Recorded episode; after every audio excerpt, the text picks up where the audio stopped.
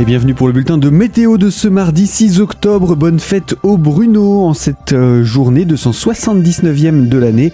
Et ce sont des averses qui sont au programme. Le ciel mitigé de l'aube laissera la place à un ciel un peu plus nuageux, donnant de rares ondées qui se multiplient par l'ouest à la mi-journée. Et cet après-midi, elles prennent parfois même un caractère orageux. Le vent est orienté au sud-ouest et se renforce.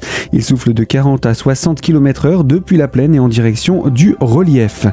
Ce vent apporte d'ailleurs des températures douces qui pourront plafonner jusqu'à 20 degrés du côté de Neufchâteau, 17 à 19 degrés pour le restant du département.